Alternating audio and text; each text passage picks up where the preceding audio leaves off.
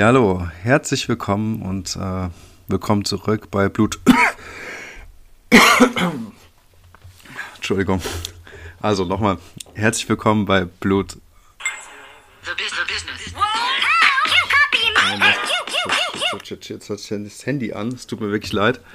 Das hinterlässt Spuren auf der Aufnahme. Das tut mir total leid. Also, da könnte man sich ja fast in Rausch reden hier. Also, ähm, herzlich willkommen bei Blutrausch, dem Podcast von True Crime Nerds für True Crime Nerds mit ähm, Fabian, dem wunderbaren Fabian, der immer hier den coolen Stoff anbringt, und mir, Daniel. Hi. Hi, das war eine sehr, sehr elegante Einleitung und da hast du unseren neuen Namen auch direkt schon gut in Stellung gebracht. Ich gewöhne mich langsam dran. Also wir sind jetzt ja seit, äh, weiß ich nicht, drei, vier Tagen Blutrausch. So langsam fühlt es sich auch nicht mehr so fremd an wie am Anfang. Wie, wie ist das bei dir? Ich finde es auch mittlerweile eigentlich ganz cool. Also ähm, ähm, ja, es passt schon. Es ist, es geht so ein bisschen mehr in die Horrorschiene, aber egal. Also ich glaube, der Name passt trotzdem, weil man halt es einfach auch ganz gut, ähm, wie soll man sagen, äh, als Gedankenstütze nehmen kann für das, was wir machen. Wie gesagt, in Rausch verfallen, in dem Sinne, als dass wir halt hier, dass sie einfach mit sehr großer Leidenschaft und mit sehr viel Herzblut äh, betreiben und insofern, ähm, ja, eine große Freude daran haben. Genau. Ich möchte das ganz kurz nochmal für die Hörerinnen und Hörer zusammenfassen, die uns nicht bei Instagram folgen, die jetzt vielleicht verwirrt sind, warum jetzt hier Blutrausch statt wie bisher Blutspuren ähm, genannt wird als Podcast-Titel. Das war eine relativ unschöne Geschichte letzte Woche, ähm, die mich da in meinem Urlaub doch ziemlich beschäftigt hat. Ähm, ein anderer Podcast hat sich diesen Namen Blutspuren als äh, Marke schützen lassen und uns dann mitgeteilt, dass wir den nicht mehr verwenden dürfen. Und äh, ja, das hat mir so ein bisschen den Urlaub ruiniert, weil der Name irgendwie so Teil unserer True Crime Identität natürlich auch war und irgendwie auch der Name, den unser Baby hier von Anfang an hatte, also irgendwie seit, weiß ich nicht, letztem Jahr, März, April, seit wir drüber nachgedacht haben, zu starten. Ähm, ja, das war schon ein ganz schöner Schlag ins Gesicht. Ähm, ja, aber wie gesagt, wir haben uns jetzt dran gewöhnt, wir sind jetzt auf Blutrausch umgeswitcht und irgendwie, es ist nicht so weit weg vom Original und ähm, es geht genauso leicht über die Zunge. Ich denke, damit werden wir auch heimisch werden. Ja, auf alle Fälle. Aber vielleicht sollten wir auch ganz kurz nochmal ähm, erklären, wieso wir jetzt genau Blutrausch genommen haben. Es ist ja nicht so, dass es die einzige Idee war, die wir hatten. Genau, wir hatten relativ viele Ideen und ähm, wir haben das dann per Abstimmung unter unseren Instagram-Followern ähm, ja, ganz demokratisch abstimmen lassen, welcher Name denn jetzt der neue Name sein soll. Also ähm, versteckter Aufruf an die Leute, die uns dort nicht folgen. Tut das. Ihr seht, ihr habt da relativ großen Einfluss selbst auf den äh, Podcast-Namen. Aber wie gesagt, ihr könnt ja mit uns in äh, Kontakt treten, ihr könnt irgendwie über Fälle fachsimpeln, euch Fälle wünschen, generelles Feedback loswerden. Wir freuen uns einfach über jeden, der da mit uns irgendwie in Verbindung tritt. Auf jeden Fall. Und an dieser Stelle auf jeden Fall nochmal, ähm, ja, vielen Dank für das positive Feedback von euch da draußen. Also ihr habt äh, einmal mehr gezeigt, wie sehr ihr uns unterstützt und ähm, ihr seid einfach nur zum Liebhaben. Man kann es echt nicht anders sagen. Das war einfach der absolute Hammer. Ähm, ganz oft haben wir gehört, hey Leute, es ist vollkommen egal, wie wir heißen, ob wir jetzt, äh, keine Ahnung, Wand und Decke oder Luft und Rauch heißen, das ist vollkommen wurscht. Ähm, ihr mögt uns für das, was wir hier bringen und ähm, das haben wir ganz von unterschiedlichen Stellen gehört. Und ihr habt euch da sehr rege beteiligt und das finden wir auf jeden Fall mega cool und also Hut ab, Chapeau, das ist einfach nur mega, mega cool zu wissen, dass wir euch haben. Ja, das war ein großer Motivationsschub und ähm, ja, das ist einfach die Bestätigung auch dessen, was wir immer wieder sagen, dass wir der Meinung sind, dass wir eine verdammt geile Community haben. Ähm, klar, wir können da jetzt nur für uns sprechen. Wir ähm, wissen nicht, wie das bei anderen Podcasts aussieht. Aber so ich für meinen Teil bin einfach richtig stolz auf, also stolz klingt immer so, als ob man was geleistet hätte, aber ich bin stolz einfach auf, auf diese Community. Auf alle Fälle. Und auch äh, stolz auf die Freunde, die wir hier im Podcast Game haben, die ähm, auch äh, sozusagen an unserer Seite äh, standen und ähm, im Prinzip das auch, äh, ja, mit denen wir uns einfach unterhalten konnten und die uns da in dieser Form auch gestärkt haben. Das wissen wir auf jeden Fall auch sehr zu schätzen und deswegen schöne Grüße an alle. Ja, voll. Also das ist, finde ich, echt so mit der geilste Nebenaspekt an dieser ganzen Podcast-Geschichte. Es macht einfach super Spaß, dir die Fälle zu erzählen. Es macht Spaß, generell die Fälle zu erzählen und auch ähm, da Feedback zuzubekommen. aber der Austausch mit den, mit den Zuhörerinnen und Zuhörern und halt auch diese Freunde, die man gewonnen hat durch den Podcast, das ist eigentlich so die Krönung, finde ich. Ja, Bombe. Das ist wirklich richtig, richtig cool. So, ganz ähm, kurz, eine Sekunde, bevor du weiterredest. Ah, der Klassiker. Hm. Jetzt erzähl mal, was du für ein leckeres Getränk aus dem Urlaub mitgebracht hast. ähm, gar nichts. Ich habe äh, hier noch eine Büchse Bier rausgeholt, die seit Wochen in meinem Kühlschrank äh, wartet. Also entgegen des Eindruckes, der vielleicht entsteht, weil wir hier beim, beim Aufnehmen ja eigentlich immer was trinken, trinke ich eigentlich so, so gut wie gar nichts. Und da kann es dann schon mal sein, dass so eine Dose Bier da irgendwie drei, vier Monate im Kühlschrank unangetastet vor sich hin äh, dämmert. Und ja, für eine von denen ist jetzt die Zeit gekommen. da waren es nur noch neun. Aber ganz im Ernst, ähm, mir geht's genauso und bei mir kann auch ein Sixpack vergammeln. Das ist auf jeden Fall auch schon mal passiert, dass das abgelaufen ist, weil ich trinke einfach sonst auch null Alkohol, ne? Also höchstens mal ein Wein oder so jetzt mit dir, ganz selten mal irgendwie abends, aber pff, eigentlich gar nicht so oft. Das ist schon irgendwie, ist, ist verrückt. Das wäre uns zu Uni-Zeiten auf jeden Fall nicht passiert. Mm -mm, auf gar keinen Fall. Ich habe heute einen New York Chai mit einem Löffelchen Zucker drin. Sehr geiler Tee. Ja, dann Prost. Cheers. Ähm, aber ich muss sagen, das ist nicht alles gleich. Da wartet auch eine, noch eine, es wartet tatsächlich noch eine Weißweinflasche daneben direkt. es ist jetzt vielleicht so, nicht so der äh, gourmetfreundliche äh, Übergang, aber ich habe mir irgendwie gedacht, ich habe auf beides Bock, deswegen nee, ich habe ich, ich ja, ich habe, also ich bin heute echt geil ausgestattet. Ich habe diese Nüsse da, ich habe so Cracker, sogar ein bisschen Schokolade und das habe ich sonst nie beim Aufnehmen. Also wirklich, das ist fast wie, es ist besser als Weihnachten. Ja, ich habe auch schon überlegt, ob ich gleich vielleicht nochmal irgendwie die Aufnahme ganz kurz unterbreche und mir noch einen Whisky einschütte, je nachdem, wie lange die Dose Bier hält. Ähm, interessanter Nebeneffekt. Eine Hörerin schrieb uns neulich an und sagt, dass sie mal Marketing für eine deutsche Whisky-Marke gemacht hat und äh, wenn wir möchten, kann sie uns da eine Flasche zukommen lassen. Und ähm, ja, weil noch ein, zwei andere Leute gefragt haben, ob man uns denn Dinge schicken kann. Eine Dame hat ein Bild gemalt während des Hören unseres Podcastes und ähm, ja, wollte uns das auch irgendwie zukommen lassen. Habe ich entschieden, übrigens im Urlaub, dass wir ein Postfach einrichten, dass man uns tatsächlich Dinge schicken kann. Hätte ich tatsächlich vor Start des Podcasts auch nie drüber nachgedacht, aber ähm, Never. Ja. wenn Leute irgendwie, weiß ich nicht, das Bedürfnis haben, uns irgendwelche kleinen Lustigkeiten zu schicken, dann ähm, ja, ich finde es irgendwie cool. Ich finde es auch cool, so persönliche Dinge dann irgendwie zu bekommen. Ja, auf alle Fälle. Also auch das wissen wir total zu schätzen. Und ähm, naja, wir haben, also ihr könnt euch vorstellen, mir tut es auch total leid für dich, Fabian, weil du halt äh, einfach auch dir den Urlaub total verdient hast und dass dann so eine Scheiße passiert. Äh, das tut mir wirklich leid, weil ich ja weiß, wie sehr dich das dann auch beschäftigt und mich ja genauso. Und wir haben dementsprechend auch relativ oft ge gechattet ähm, im Urlaub und ähm, haben einfach dann auch nochmal festgestellt, dass jetzt wir im Prinzip ähm, vor einem Jahr ähm, als wir das jetzt gestartet haben, also gestartet insofern, als dass wir dann live gegangen sind. Wir haben ja schon viel früher recorded, der Name stand auch schon viel früher fest, also Anfang 2021 stand der.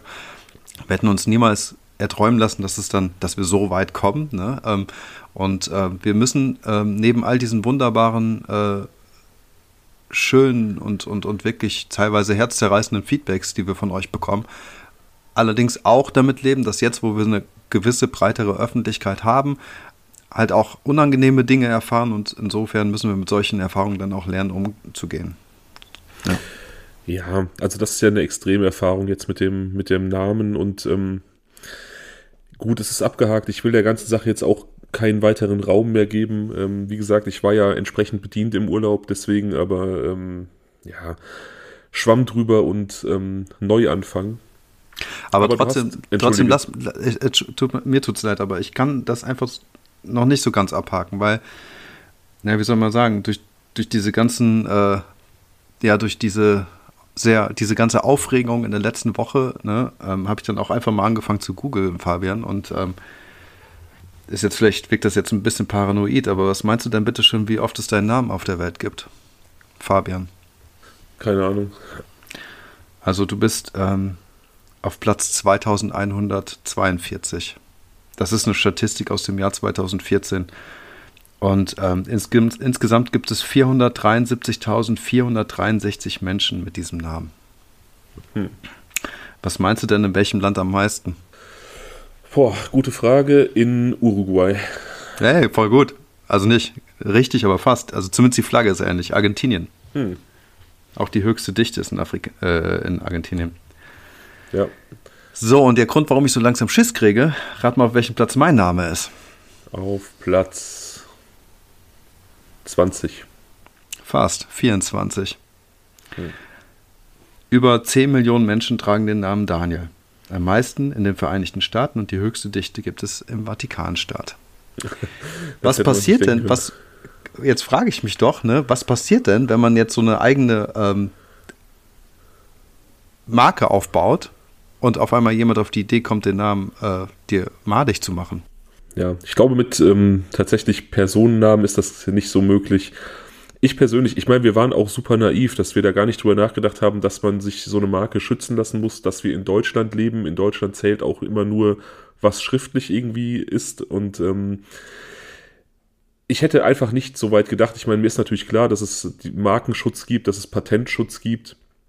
Ich muss ganz ehrlich sagen, ich hätte nicht gedacht, dass man ein derart gängiges Wort wie Blutspuren als Marke schützen lassen kann. Ähm, deswegen habe ich da einfach nie drüber nachgedacht. Und aber wie gesagt, dieses Thema hat mich jetzt eine Woche lang wirklich ähm, durch diverse Emotionen geschickt. Ähm, Wut und Traurigkeit und noch mehr Wut und Euphorie dann auch wieder, als dann äh, der neue Name feststand und auch die Leute uns geschrieben haben, dass es eigentlich egal ist, wie wir heißen. Wie gesagt, ich will es einfach nur, nur abhaken. Ich will hier auch keine Dinge sagen, die irgendwie doof sind, deswegen halte ich jetzt einfach den Mund. Nee, auf alle Fälle unterm Strich haben wir auch schon gesagt, in ein, zwei Monaten wird das eh vom Tisch sein und dann juckt es uns auch nicht mehr, wie wir heißen oder wie wir hießen. Ja, also wie gesagt, für jetzt auch vielleicht die Zuhörer und Zuhörerinnen, die irgendwie äh, sich fragen, warum uns das so beschäftigt, wenn es ja halt nur ein Name ist, Namen sind Schall und Rauch, wie Daniel schon gesagt hat, für uns war, ich glaube, ich bin so im März, April auf Daniel zugekommen und habe ihm so das Konzept präsentiert, was ich mir überlegt habe für den Podcast und habe ihn gefragt, ob er Lust hat. Und ähm, am 1. Mai haben wir die erste Aufnahme gemacht und das war halt der Name, den er uns die ganze Zeit begleitet hat. Und dieser jetzige Markeninhaber hat den Namen halt Ende Mai diesen Jahres schützen lassen. Also da waren wir schon zehn Monate damit ähm, auf Sendung quasi. Und das hinterlässt halt einen Geschmack, so einen Beigeschmack, das, das ist dann irgendwie doof und deswegen habe ich mich so geärgert. Wenn das jetzt irgendwie jahrelang in der Schublade gelegen hätte bei der Person, dann hätten wir einfach einen Fehler gemacht und hätten sagen können, okay, unser Ding. So ist es halt sehr, sehr unglücklich gelaufen und hat mich ehrlich gesagt, wie gesagt, durch sehr, sehr viele Emotionen geschickt. Auf alle Fälle war es, äh, muss man aber auch sagen, hat es irgendwie auch Spaß gemacht, einen neuen Namen sich auszudenken, finde ich. Ähm, weil so eine Namensuche ja irgendwie auch kreativ ist und ähm, also mir hat das schon irgendwie auch gefallen. Also klar kommt man dann immer wieder zum alten Namen zurück und findet dann, ja, der war irgendwie perfekt, weil dies und das, aber auf der anderen Seite hat man dann irgendwie neue Einfälle und das macht dann auch Spaß. Und ähm, auch unser letzter Name war übrigens nicht einfach so aus der ähm, Luft gegriffen, sondern ähm, ja, ich habe tatsächlich nochmal in den Chat geguckt, Fabian, äh, von Anfang 2021. Und äh, sagen wir mal, die Entstehung des Namens mit all den Möglichkeiten, die wir auch mal im Raum hatten, die war auf jeden Fall auch ganz lustig. Ja, das Schöne ist ja, ähm, ich, ich glaube, wir, wir interagieren sehr gut, wie gesagt, mit unseren äh, Followern auf Instagram, mit unserer Zuhörerschaft ähm, oder dem Teil unserer Zuhörerschaft, der uns da folgt. Das ist ja leider nur ein relativ kleiner Teil. Aber das Besondere oder das Schöne ist jetzt ja an dem jetzigen Namen, dass ähm, der eben von den Leuten mitbestimmt wurde. Ich finde das auch eigentlich schön. Ja. Aber zurück zur Statistik, Fabian. Was wäre denn dein Künstlername, wenn dir einer den Namen Fabian madig macht? Boah, mein Künstlername, boah, das weiß ich so aus dem Stegreif überhaupt nicht. Ähm, keine Ahnung, irgendwas, ähm, irgendwas abgefahrenes, Francesco oder so. Ich glaube ja, vielleicht sowas. Aber ähm, ja, aber, aber, du bist jetzt, du bist zu kreativ unterwegs. Ich kann ja auch nicht sagen, ich bin T-Pain oder so. äh, die, die, die, Frage wäre, wenn du jetzt in den Spiegel guckst und dir überlegst, welchen Vornamen du auch tragen könntest, das finde ich ist doch viel lustiger. Also wirklich, wo du sagst, dieser Name passt auch zu mir. Was bin ich? Also wenn du jetzt mir einen Namen geben müsstest, was, was würdest du mir für einen Namen geben, jetzt basierend auf... Ähm ja, auf, all, auf die letzten äh, 18 Jahre. Puh. Eieiei, das ist echt schwer. Also du bist auf jeden Fall kein Gil. das wäre... Oh Mann, das ist echt schwer. Ich weiß nicht, also du wirst es vielleicht nicht gern hören, aber ich kann mir vorstellen, dass du auch so ein Ben bist. Boah, Alter. Ja, vielleicht... Warte, ey, Ben... Aha. Oh, ist schwer.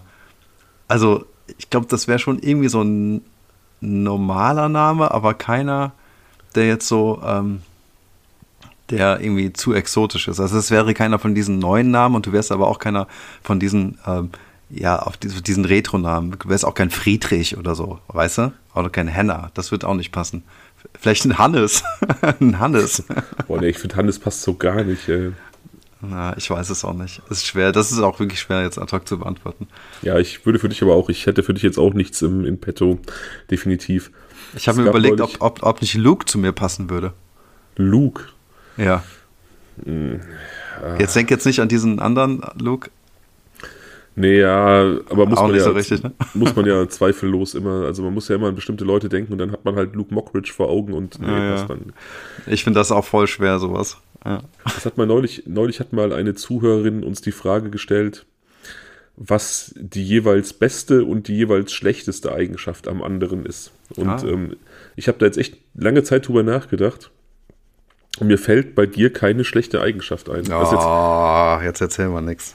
das ist jetzt kein Geschleime oder so. Also, wenn, wenn ich was nennen müsste, also Knarre am Kopf und mein Leben hängt davon ab, dass ich was nenne, Hau raus. Dann- Kannst du jetzt dann- machen.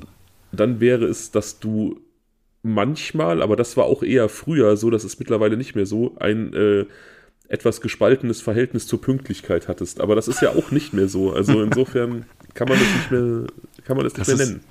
Das ist einfach wieder vollkommen falsch ausgedrückt. Ne? Das ist die südländische Pünktlichkeit. Okay, plus minus 15 Minuten sind voll. Nein, du hast vollkommen recht. Also ich war, glaube ich, auch in meiner Abi-Zeitung hieß es, dass ich ähm, der zweitgrößte zu spätkommer war. Und ähm, ja, das, aber mittlerweile ist es tatsächlich nicht mehr so notgedrungen, ne? Dadurch, dass man jetzt beruflich irgendwie auch Verpflichtungen hat. Blöd. aber stimmt, ja, das war echt so ein, äh, eine schlechte Eigenschaft von mir. Ähm, aber es hätte mir auch gereicht, wenn du einfach meine zweitbeste nennst. Was ist denn deiner Meinung nach deine zweitbeste Eigenschaft? Keine Ahnung, sag mir erstmal meine beste. Das, also ich wollte damit eigentlich zum Ausdruck bringen, dass wenn meine zweit, wenn du keine schlechteste hast, dann ist es die zweitbeste wenigstens. Das ist dann die schlechte, aber weißt du? Also ich kann mich nicht entscheiden, was die beste ist. Ähm, deine, äh, dein, deine humorvolle Art, deine äh, Loyalität, äh, deine, also deine Loyalität im freundschaftlichen Bereich, deine, dein offenes Ohr, dein, ähm, weiß ich nicht. Also selbst deine, deine unglaubliche Liebe zu schlechten Flachwitzen ist irgendwie unglaublich geil. Die ist ja auch nicht mehr so ausgeprägt wie früher. Ich kann keine beste Eigenschaft nennen, weil da so viele gute sind einfach. Das ist auf jeden Fall eine ganz schön gemeine und gute Frage. Also wirklich. Voll. Also die hat mich jetzt auch ein bisschen überrollt, weil jetzt wirst du natürlich auch äh, selbiges von dir wissen, ne? Nee, nee, lass Ähm, mal, lass mal. Wir können Ne? direkt in ich, den mu Fall ich, ich, muss, ich, muss, ich muss auch überlegen. Ich muss tatsächlich überlegen. Auch hier fällt mir was, es ist schwer, was Schlechtes zu nennen. Ähm, aber de facto kann ich kurz eins. sagen, bevor wir, bevor, Ja, Achso, nee, ist okay. Ich wollte nur ganz kurz sagen, dass ähm, mit dem ganzen hier Rumgeeiere und Abgeschweife, was wir sonst auch immer drin haben, wir probieren diesmal auch was aus. Ich werde diesmal zum ersten Mal Kapitelmarken setzen, dass die Leute, die jetzt ähm, nicht hören wollen, was wir für gute und schlechte Eigenschaften haben, direkt zum Fall springen können. Mal gucken, ob es funktioniert. okay. Dann kürzen wir es hier ab. Ich nehme die Frage mal mit und überlege mir was fürs nächste Mal für dich. Den Luxus konntest du ja auch schon mal bei Was wäre wenn Fällen dir. Äh, Ja, den. Luxus hatte ich ja, hatte ich jetzt ja quasi auch, weil ich ja jetzt die Frage schon einige Wochen quasi kenne. Ja. Insofern, ja. Nichtsdestotrotz, äh, Kapitelmarken sind ein Zeichen der Professionalität. Und ähm, dazu wollten wir auch noch was sagen, bevor wir jetzt hier wirklich zum Fall kommen. Und zwar ist es so, dass wir durchaus vorhaben, das Ganze ein Stück weit ähm, ja, noch professioneller zu machen, als wir es jetzt machen, ähm, wenn man es so sagen kann. Und dazu zählt eben auch besseres Equipment. Wir würden gerne ähm, früher oder später den ganzen äh, Bewegtbildkram ein bisschen mehr ausarbeiten. Das bedeutet also YouTube bzw. Videopodcasting. Das sind alles, ähm, ja, so sagen wir mal, kurzfristige Ziele, die wir haben, die wir aber gerne viel, äh, viel, viel, viel, ähm, wie soll man sagen, konsequenter verfolgen wollen, weil uns das hier einfach unfassbar viel Spaß macht. Und ähm, Fabian hat das eben schon geschmeidig angesprochen mit den Unterstützungen. Wie könnt ihr uns unterstützen? Es gibt eine Möglichkeit, uns zu unterstützen. Und das ist, ähm, das heißt Kofi. Fabian, möchtest du an dieser Stelle weitermachen? Ja, also ehrlich gesagt ist das so ein Thema, das ich immer lange umschiffen wollte, weil ich finde immer dann, wenn es darum geht, einen Podcast zu monetarisieren, kommt man immer schnell in diese Ecke, wo es irgendwie unsympathisch wird und wo es so nach ähm, Profitgier aussieht. Aber tatsächlich ist es so, wie Daniel sagt, wir würden gerne ja das ein oder andere professioneller machen und ähm, eventuell auch am Equipment arbeiten und an anderen Dingen arbeiten. Und viele von euch haben durchaus auch schon gefragt, wie sie uns unterstützen können. Und wir haben uns dann lange die Optionen überlegt und uns dann für Kofi entschieden.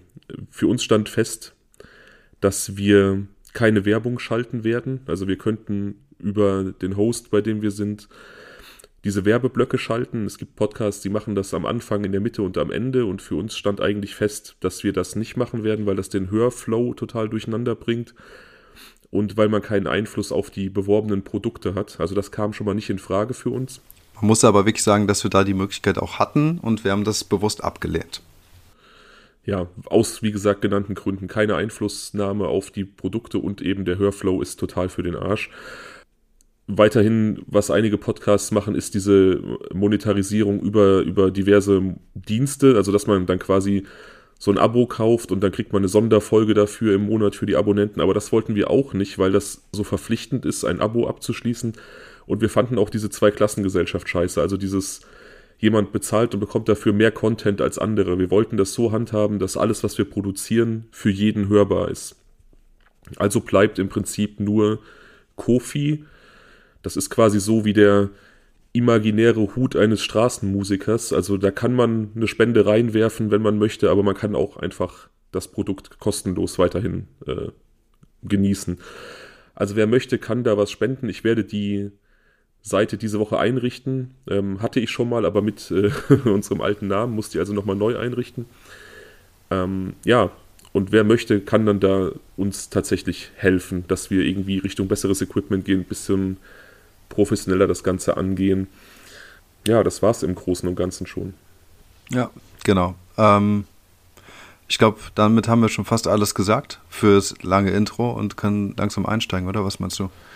Ja, also wie gesagt, ich muss dazu nochmal sagen, das ist für mich echt ein ganz komisches Thema, ähm, weil wir da auch tatsächlich nicht groß drüber nachgedacht haben, als wir gestartet äh, sind.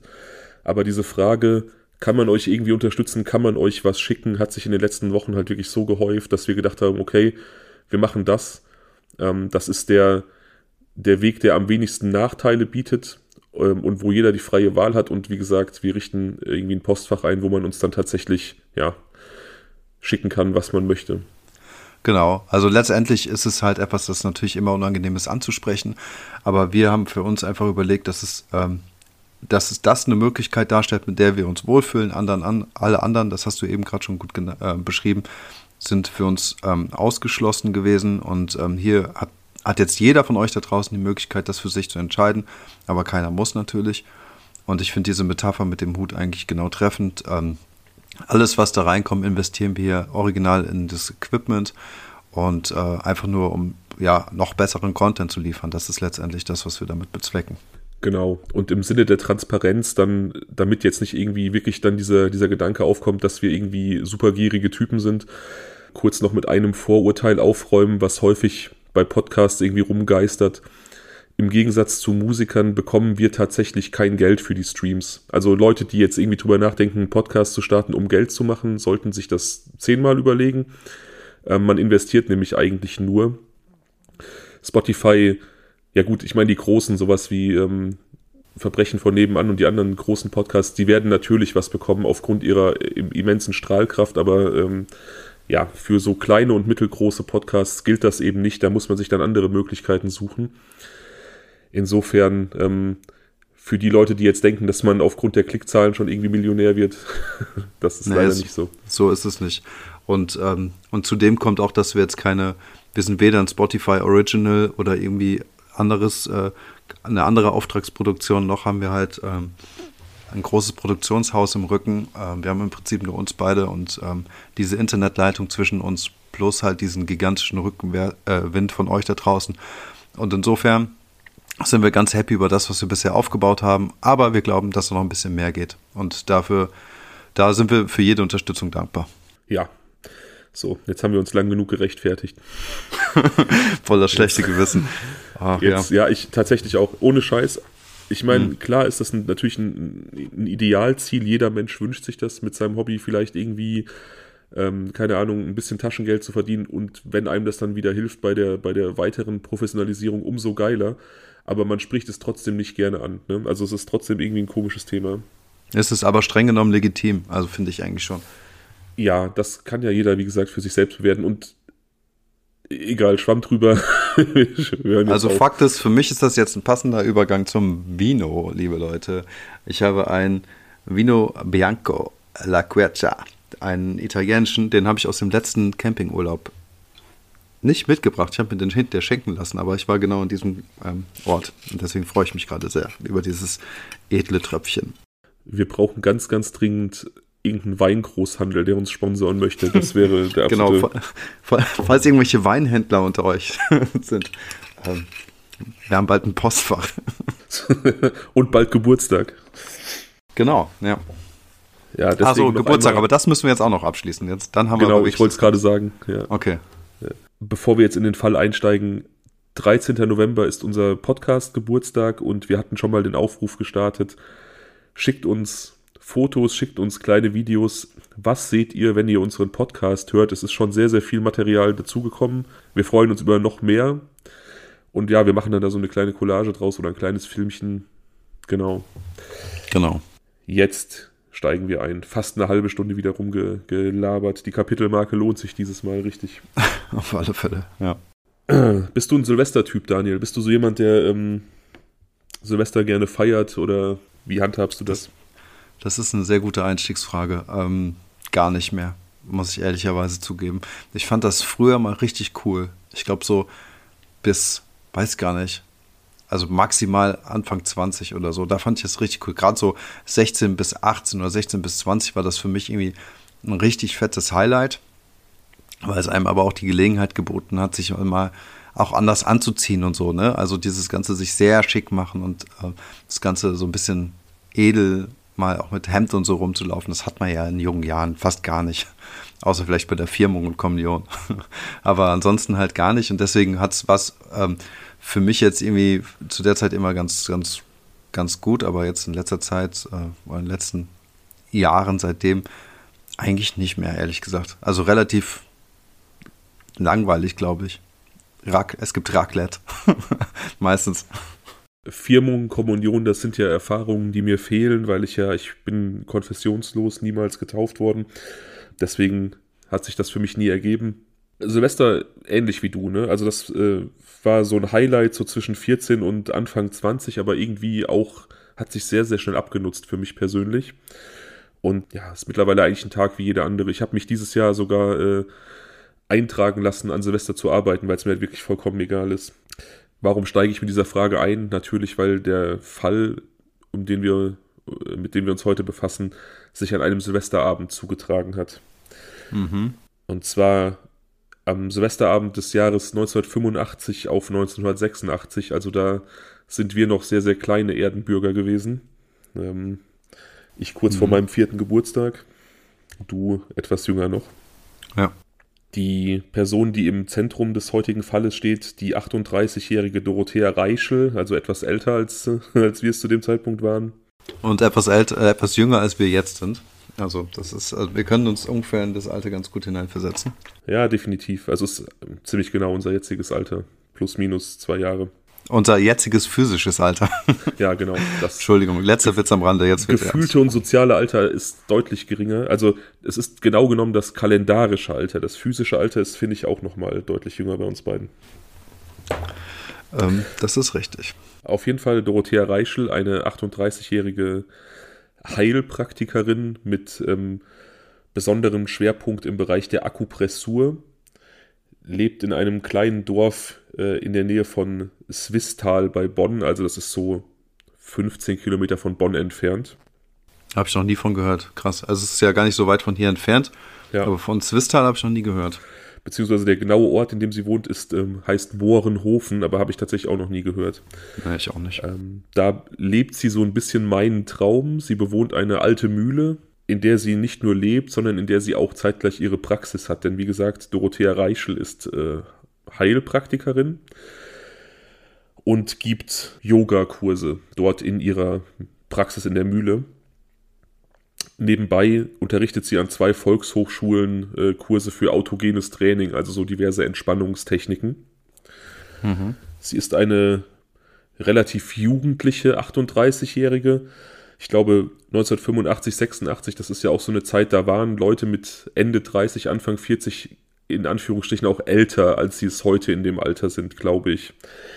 Da hat das Leben noch irgendwie andere Anforderungen gestellt, da äh, war man in dem Alter nicht mehr besonders jugendlich, vermutlich sie aber schon. Also sie wird als eine sehr lebenslustige, sehr ähm, vitale junge Frau beschrieben die man heute in diesen ganzen Labels und Schubladen, die es heute gibt, wahrscheinlich so im links-esoterischen Bereich verorten würde. Also sie ist ähm, sehr esoterisch veranlagt, so ein bisschen alternativ, glaubt an kosmische Energien, äh, betreibt Yoga, lebt vegetarisch und ähm, ist sehr mit sich und ihrem Körper im Einklang. Also sie hält nicht viel von Textilien, sie bewegt sich im Haus, aber auch um ihr Haus herum sehr häufig komplett nackt.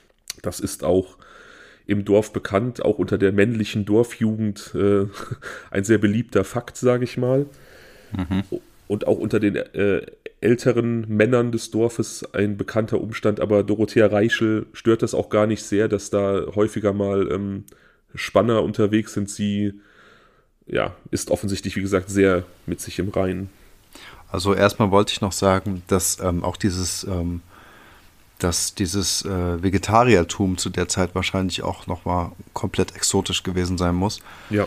Ähm, alles andere links esoterisch, kosmische Energien und all das und sehr stark im Einklang mit sich selbst zu stehen, ist ja aktuell mehr als on vogue, würde ich sagen. Und insofern das nackt rumlaufen zu Hause vielleicht nicht so bei jedem, aber alles andere schon. Und ähm, das klingt jetzt vielleicht für alle HörerInnen der, äh, der jüngeren Generation da draußen erstmal ein bisschen strange, aber also zumindest diese anderen Punkte, die waren zu dem Zeitpunkt wirklich äh, auffällig. Wenn es dort jemanden gab, der so oder die so drauf war, dann, äh, dann, dann wusste man das. Dann hat sich das rumgesprochen.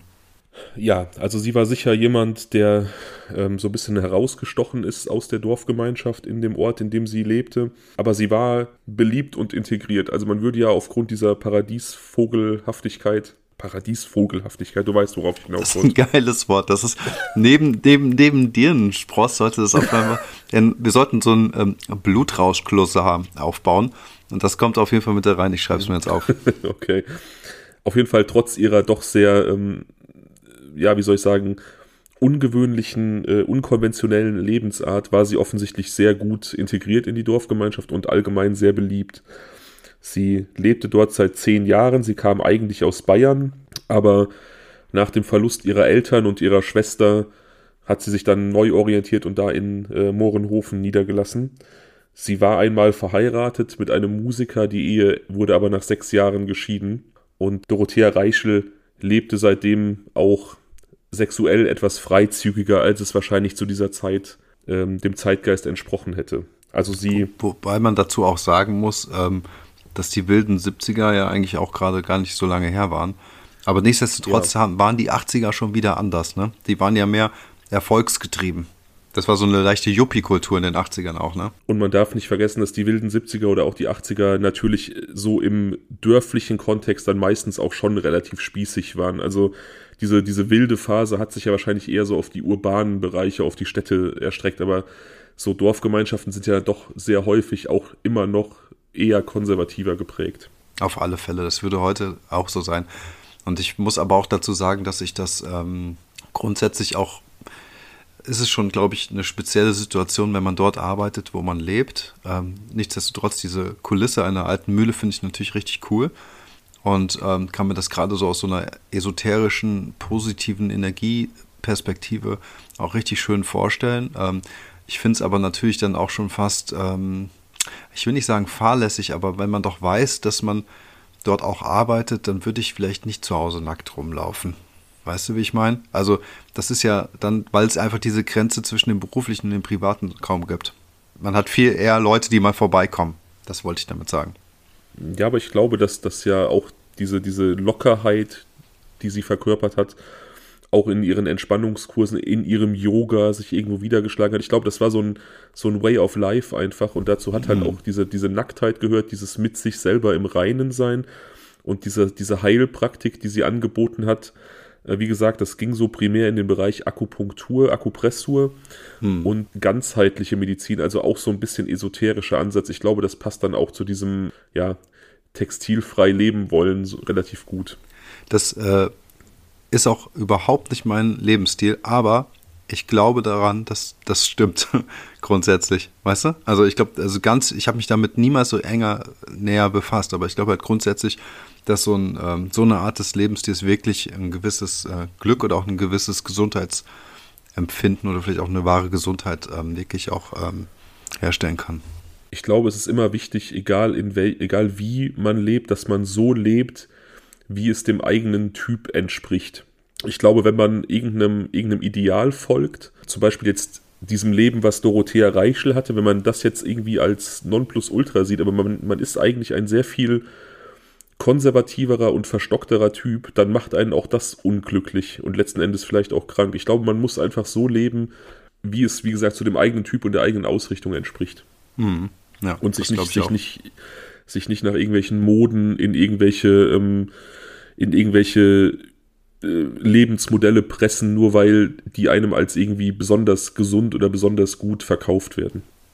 Ich kann dieses Abschweifen hier trotzdem noch nicht beenden, weil ich glaube trotzdem, dass es eine Gesellschaft, äh, dass wir in einer Gesellschaft leben, wo man trotzdem in gewisse Richtungen gepresst wird und ganz automatisch sich vielleicht 95 Prozent der Gesellschaft ähm, entfremden und einfach gucken halt, dass sie sich in irgendwie gewissen äh, gesellschaftlichen Normen und Werten bewegen, die äh, quasi letztendlich auch extern auferlegt worden sind. Ist auch so, ist auch so. Mein Gefühl ist ja eigentlich auch, wenn ich, wenn ich so soziale Medien mir ansehe oder auch Leute, die in den sozialen Medien irgendwie einen gewissen Ruhm haben, also so Reality-Stars, Trash-TV-Stars, was weiß ich was, mhm dann leben wir in einer Zeit, wo Individualismus extrem groß geschrieben wird, sich selber ausleben, sich, ähm, sich verwirklichen, individuell sein.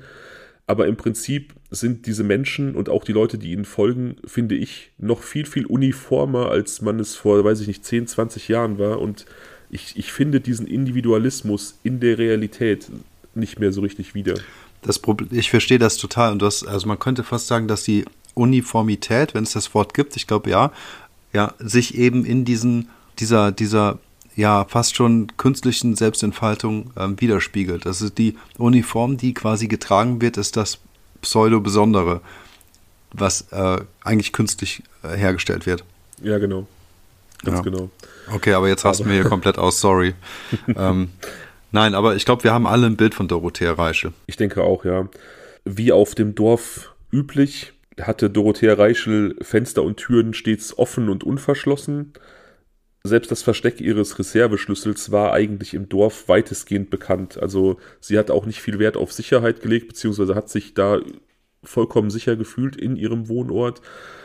Glaubte, wie gesagt, auch, dass ja so kosmische Energien auch einen gewissen Schutz bieten. Das ist vielleicht so der erste Punkt, über den ich immer so ein bisschen gestolpert bin, weil ich dachte, okay, in einer Umgebung, wo du vielleicht als freizügiger und auch sexuell sehr offener Mensch bekannt bist und jeder weiß, dass er quasi immer in dein Haus spazieren kann, das kann einfach eine Scheißmischung sein. Ich glaube, also, ähm, ich, nicht, ich, nicht, weil, nicht weil sie sich ausgelebt hat, sondern weil es immer Menschen gibt, die das falsch verstehen könnten. Fehlinterpretieren, ne? Und für sich dann ja. Sachen rausnehmen, die dann einfach nicht mehr, womit sie dann vielleicht nicht okay war. Aber ich habe nur eine grobe Vermutung natürlich jetzt, in welche Richtung es gehen könnte. Ähm, ja. Deswegen bin ich mal sehr gespannt, wie es jetzt hier weitergeht ja, wie gesagt, sie neigte dazu, einige Liebhaber zu haben und sich da auch in sexueller Hinsicht sehr auszuleben. Sie hatte aber seit einiger Zeit einen festen Partner. Ein Forstrat aus Bonn, der sich allerdings auch so ein bisschen an ihre Art der Beziehungsführung und an ihre Art des Lebens gewöhnen musste und beispielsweise auch an Dinge wie eine Affäre, die Dorothea Reichel während ihrer Beziehung mit dem Doktorvater dieses Forstrates hatte, weil das, wie gesagt, zu ihrem Lebensstil hinzugehörte, auch sich vollkommen auszuleben. Das führte wohl auch gerade in der Anfangszeit immer wieder zu Spannungen, dass er ja sich eine exklusivere Beziehung versprochen hatte und seine Partnerin nicht so gerne teilen wollte, schon gar nicht mit Leuten, die auch in seinem direkten Umfeld unterwegs waren. Durchaus nachvollziehbar, finde ich. Ja. Dieser Freund hat jedenfalls die Zeit seit Weihnachten bei ihr auf der alten Mühle in Mohrenhofen verbracht und äh, an diesem Silvestermorgen im Jahr 85, 86 sich dann auf den Rückweg ins 15 Kilometer entfernte Bonn gemacht, denn Dorothea Reichel hatte seit Jahren die Angewohnheit, die Jahreswende alleine zu feiern. Also sie hat sich dann irgendwie alleine zu Hause hingesetzt mit ihrem Hund und ihren zwei Katzen und ähm, ja, ihre Gedanken geordnet, das alte Jahr mental abgeschlossen und Gedanken gebündelt auf das, was sie im neuen Jahr erreichen möchte. Also diese Visualisierungstaktik, die ja heute auch von irgendwelchen Self-Improvement-Coaches äh, so ein bisschen gepredigt wird. Aber ähm, das hat sie am 1. Januar gemacht oder am 31.? Nee, das am 31. Das hat sie immer vom 31. zum 1. gemacht. Okay, also am 31. ist ihr Partner dann zurück nach Bonn gefahren und sie hat dann die gesamte Silvesternacht mit sich und ihren Haustieren verbracht. Das war der Plan. Also das hat sie sonst immer so gemacht. Deswegen ist ihr Freund nach dem Frühstück nach Bonn gefahren und hat sich tagsüber ein bisschen schlafen gelegt. Am späten Nachmittag hat Dorothea Reichel ihn dann allerdings aus heiterem Himmel angerufen und ihn gefragt, ob sie nicht doch Silvester zusammen verbringen möchten. Er hat sich natürlich sehr gefreut und die beiden haben sich für 20 Uhr zum Essen verabredet und wollten sich danach einen gemütlichen Abend machen. Entgegen der Verabredung um 20 Uhr trifft Dorothea Reichel erst um 21 Uhr in Bonn ein, also eine Stunde zu spät, was ihren Freund schon wieder so ein bisschen nervt sodass das Abendessen in einem Restaurant unter etwas angespannter Atmosphäre stattfand. Ja. Abgesehen, abgesehen davon, dass sie zu spät kam, war er genervt davon, dass sie sehr schweigsam war, sehr in sich gekehrt wirkte und sich eigentlich den ganzen Abend darüber Gedanken machte, dass sie ihrem Hund, den sie mit nach Bonn genommen hatte, eigentlich doch nicht zumuten möchte, äh, Silvester in der Stadt zu sein wegen der Lautstärke. Ja. Sie entschied also spontan, doch nach Hause zu fahren nach Mohrenhofen um mit ihren Tieren zu feiern und äh, ja, der Freund war dann endgültig bedient, denn er musste das Abendessen bezahlen. Sie war sehr unkommunikativ, brach dann spontan auf, um nach Hause zu fahren und bestand darauf, dass er ihr noch in dieser Nacht äh, 300 D-Mark zurückgibt, die er ihr schuldete. Er ähm, verbrachte mhm. den Rest des Abends dann allein in seiner WG und ja, wie gesagt, war relativ bedient und sauer. Kann man verstehen. Das ist ein seltsames äh, Hin und Her an einem äh, eigentlichen feierlichen, eigentlich feierlichen Abend. Ja, also er hat sich da auf jeden Fall einen schönen Abend gewünscht, den sie ja auch irgendwie initiativ vorgeschlagen hat. Und ja, er hat auf jeden Fall nicht den Verlauf und auch nicht das Ende genommen, ähm, den er sich vorgestellt hat. Und beziehungsweise, ja, hätte man wahrscheinlich auch als eher suboptimalen Verlauf äh, empfunden, wenn man da jetzt drin gesteckt hätte. Ja, das kann man äh, vorsichtig so sagen. Ne? Also ich finde halt, das ist schon eine emotionale Achterbahn und ich finde das schon richtig, ja, scheiße, ehrlich gesagt. Also man freut sich ja dann doch. Also ich meine, das ist erst, findet man sich damit ab, dass man halt eine Partnerin hat, die man halt sehr lieb hat, aber die dann halt einfach so eine Besonderheit hat. Dann, okay, dann ist es so, feiert man eben anders und dann wird man doch quasi in freudiger Erwartung, ähm, freut man sich, dass sie dann eben doch kommt und äh, irgendwie man doch gemeinsam den Abend verbringen kann. Und dann halt sowas plus halt die Sache mit dem Geld. Ich finde, da kann man schon wirklich auch verärgert sein. Ja, also ohne sie jetzt zu kennen, ich finde, es wirkt halt so ein bisschen egoistisch auf mich. Aber das ist jetzt nur so der Eindruck, den ich da irgendwie gewonnen habe. Wie gesagt, kann zu der Person leider insgesamt nichts sagen. Hm, okay. Aber dann, wann, wann, ist sie dann zurückgefahren? Das so gegen elf. Also um sie, wird elf, um, okay. um, sie wird um 20 nach elf noch geblitzt äh, auf dem Weg nach Hause sodass man ihre Heimfahrzeit relativ genau eingrenzen kann. Also sie muss so gegen halb zwölf in der Mühle angekommen sein. Okay, also es ist auch keine lange Fahrt, eine halbe Stunde ungefähr. Viertel, äh, 15 Kilometer, wie gesagt. Ach so, okay. Hm. Ja. Am 1.1. ist ihr Freund noch immer bedient und hat dann den Abend alleine in seiner WG verbracht. Seine Mitbewohner waren schon feiern, sodass er sich da auch nirgendwo mehr dranhängen konnte. Und Handys gab es ja auch damals nicht. Er konnte also jetzt nicht noch spontan irgendwen erreichen. Er hat sich also vorgenommen, erstmal keinen Kontakt zu ihr aufzunehmen, erstmal so vor sich hin zu schmollen und hofft, dass sie ihrerseits den Kontakt sucht, um sich vielleicht auch zu entschuldigen für den schlecht gelaufenen Abend. Allerdings wartet er vergeblich. Ja. Er verbringt die Nacht dann bei seinen Eltern, um denen zum neuen Jahr zu gratulieren, entschuldige bitte, und äh, ein bisschen nachzudenken. Doch auch am 2.1. hat er noch nichts von ihr gehört und beschließt dann, über seinen Schatten zu springen und sie anzurufen. Er erreicht sie allerdings nicht. Auch am 3.1. erreicht er sie nicht und beschließt dann, nach Mohrenhofen zu fahren, um nach dem Rechten zu sehen. Also ja, nachvollziehbare ähm, Entscheidung, denke ich. Ja, auf jeden Fall. Er nimmt also diese 15 Kilometer Autofahrt auf sich, trifft an der alten Mühle in Mohrenhofen ein und findet die Haustür verschlossen. Das äh, kennt er nicht. Auf sein Klopfen und Klingeln gibt es keinerlei Reaktion. Er versucht es einige Male und beschließt dann, den Ersatzschlüssel aus dem Versteck zu nehmen und nach dem Rechten zu sehen. Als er aufschließt, bemerkt er direkt großes Chaos im Hausflur. Da liegen Gegenstände herum, die da nicht hingehören. Und es sieht einfach aus, als ob da wild irgendwelche Gegenstände herumgeworfen wurden. Also klares Szenario einer durchwühlten Wohnung. Okay, aber nicht nach, einer, nach einem Kampf oder so. Ja, möglicherweise auch Kampf, aber Möglich, auf jeden Fall okay. Chaos und ja, auf den ersten Blick eher so, dass er, dass er schon direkt ahnt, dass da jemand was gesucht hat. Ja. In der Küche findet er seine Freundin. Sie liegt nackt auf dem Küchenboden.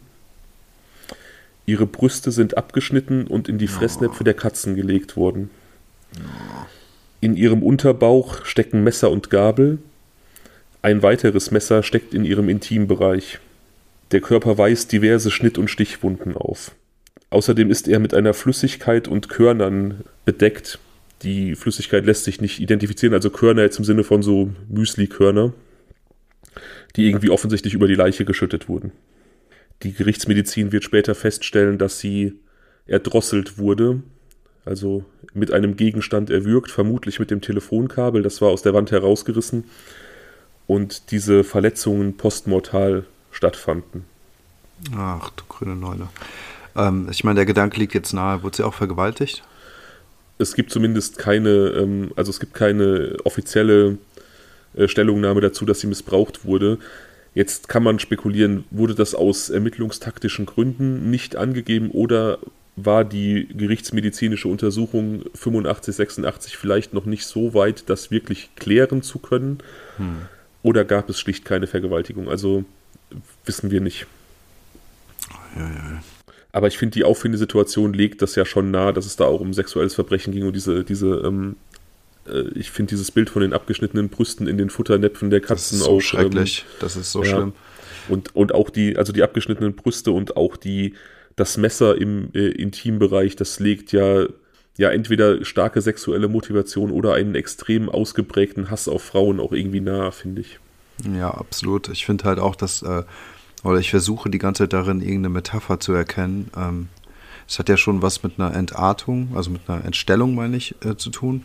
Und ähm, auch ähm, diese, ja, ich sag mal, Zuhilfenahme des Bestecks ist ja auch mal besonders, weil wenn äh, das, wenn, wenn diese Verletzungen postmortal zugeführt wurden, dann muss man doch auch sagen, dass ähm, man das Messer vielleicht noch nachvollziehen kann, aber wieso diese Gabel und wieso auch, dass sie halt im Unterleib dann eben diese ne, Gabeleinstich hatte, finde ich, äh, ja, weiß ich nicht, was das zum Ausdruck bringen soll. Das wirkt ja fast schon wie, ähm, ja, irgendeine Botschaft, die dahinter stecken könnte. Ja, aber keine, die ich jetzt so entschlüsseln kann und ähm, ich schicke voraus, dass auch die Verhaftung, die spätere Verhaftung des Täters da keinen Aufschluss zu äh, bringen wird. Aber du sagst Täter, es ist hier also kein Cold Case. Nee. Gott sei es Dank. War, es war relativ lange eine, aber es ist dann ein geklärter Fall. Okay, das hätte mich nämlich jetzt auch richtig geburmt. Ich hatte wirklich Sorge, ne, ernsthaft jetzt, ne, weil ähm, das bis hierhin schreit es eigentlich nach einem Cold Case und ähm, ich muss aber auch gleichzeitig nochmal sagen, ähm, vielleicht weißt du was darüber. Also der Silvesterabend war natürlich auch ziemlich angespannt bei denen, aber hm. ähm, weiß man denn etwas darüber, ob er nicht vielleicht auch ihr das Angebot gemacht hat, mit dorthin zu fahren? Also man könnte ja auch dann quasi aus, aus ihrer Sicht auch einfach unabhängig von dem, was hinterher passiert ist, einfach auch sagen, wenn man sieht, dass äh, es der Partnerin nicht gut geht, dass, ähm, dass er vielleicht auch hätte Initiative ergreifen können oder die Situation erkennen können, um zu sagen, hey, pass auf, komm, dann fahren wir zusammen nach ähm, Morrenhofen und, ähm, und verbringen dann dort den schönen Abend. Nee, also sie hat jegliche Vorschläge und Versuche seinerseits, den Abend gemeinsam zu verbringen, abgeblockt und wollte alleine sein. Okay. Also er hat schon versucht, irgendwie das noch hinzubiegen, dass sie zusammen feiern, aber sie wollte das kategorisch nicht. Okay. Okay. Natürlich auch total tragisch, wenn man jetzt überlegt, hätte da kein Streit gefunden, stattgefunden an diesem Abend, hätten die sich gut verstanden und hätten ihren schönen Abend gehabt, den sie eigentlich ja vorhatten, dann äh, würde sie vermutlich noch leben. Vielleicht auch, wenn sie gar nicht erst dorthin gefahren wäre. Ich weiß ja nicht, was jetzt passiert ist und was jetzt noch kommen wird, aber vielleicht war jetzt dieser kurze Ausflug nach Bonn ja auch schon das Problem. Nee, aber egal, ich, da kommen wir zu. Okay. Ja, ihr Freund ist natürlich äh, absolut geschockt von der Situation. Ich ähm, will mich da auch gar nicht reinversetzen, wenn man da nach so zwei Tagen Funkstille ähm, zu Partnerin fährt, um sich zu versöhnen nach so einem dummen Streit und dann äh, so, ein, so ein Bild vorfindet. Ne? Und das ist ja nochmal was anderes, ob du den Partner vielleicht tot findest ähm, oder ob du so ein Massaker vorfindest. Ja, ja klar, da bist du traumatisiert. Also super, ganz schrecklicher Schock. Ja, er kann jedenfalls nicht telefonieren. Wie gesagt, das Telefonkabel war aus der Wand gerissen. Wahrscheinlich wurde es benutzt, um äh, sie zu erwürgen. Er fährt also in den Ort, sucht dort die Volksbank auf und ruft von da aus die Polizei. Wir erinnern uns, 1986 Handys und generell so die Telefonabdeckungen halt anders als heute. Die Polizei rückt in die alte Mühle aus und sichert dort die Spuren. Der Hund, von Dorothea Reichel wurde in die Waschküche eingesperrt. Sie finden ihn da äh, zwar etwas angeschlagen, also etwas unterernährt, aber wohl auf. Und sie finden noch 50 Mark in ihrem Geldbeutel. Also von diesen 300 Mark, die ihr Freund ihr am Silvesterabend wiedergeben musste, ist keine Spur mehr. Das heißt, eine Raubkomponente ist da noch hinzugekommen zu der Tat. Ja. Es finden sich allerdings keine Spuren oder Hinweise auf den Mörder. DNA-Analysen spielten damals noch keine große Rolle, aber die Polizei bzw. die Spurensicherung war immerhin vorausschauend genug, um diverse Asservate äh, einzulagern, in der Hoffnung, dass irgendwann die Technik mal weiter ist und man die vielleicht besser untersuchen und auswerten kann. Also immerhin wurde da eine relativ vorausschauende Polizeiarbeit bei dieser Spurensicherung betrieben. Das äh, klingt jetzt vielversprechend. Finde ich auch gut, dass sie so innovativ waren. Ja. Die Polizei wertet die Patientenakten der Toten aus und ermittelt hinter verschiedenen ja, ihrer Patienten hinterher. Da werden unter anderem selbst Leute irgendwie um Zeugenaussagen gebeten, die mittlerweile in den Vereinigten Staaten leben. Es werden diverse Einwohner des Ortes als Zeugen befragt. Aber eigentlich schießt man sich schon die ganze Zeit relativ konkret auf den Freund als möglichen Täter ein. Wir wissen, schon mehrfach erwähnt worden in diversen Folgen unseres Podcasts, dass Morde sich häufig im engsten Umfeld abspielen und dann gerade Morde oder Taten wie dieser, wo ja eine sehr, wie soll ich sagen, eine sehr persönliche Komponente durch die Art der Verletzung irgendwo inhärent ist, das schreit dann schon nach irgendeiner persönlichen Verbindung oder nach irgendeinem kranken Fetisch. Ja, ja.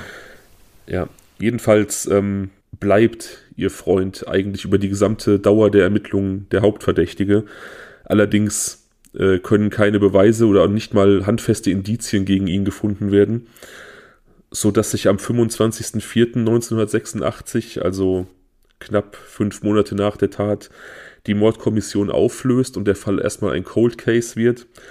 Und ein Jahr später, im Frühjahr 1987, wird auch offiziell die Anklage gegen den Partner fallen gelassen. Also er ist erstmal ja, von diesem Verdacht offiziell zumindest reingewaschen. In den Ermittlungen der Polizei bleibt er allerdings der Tatverdächtige Nummer eins. Ja.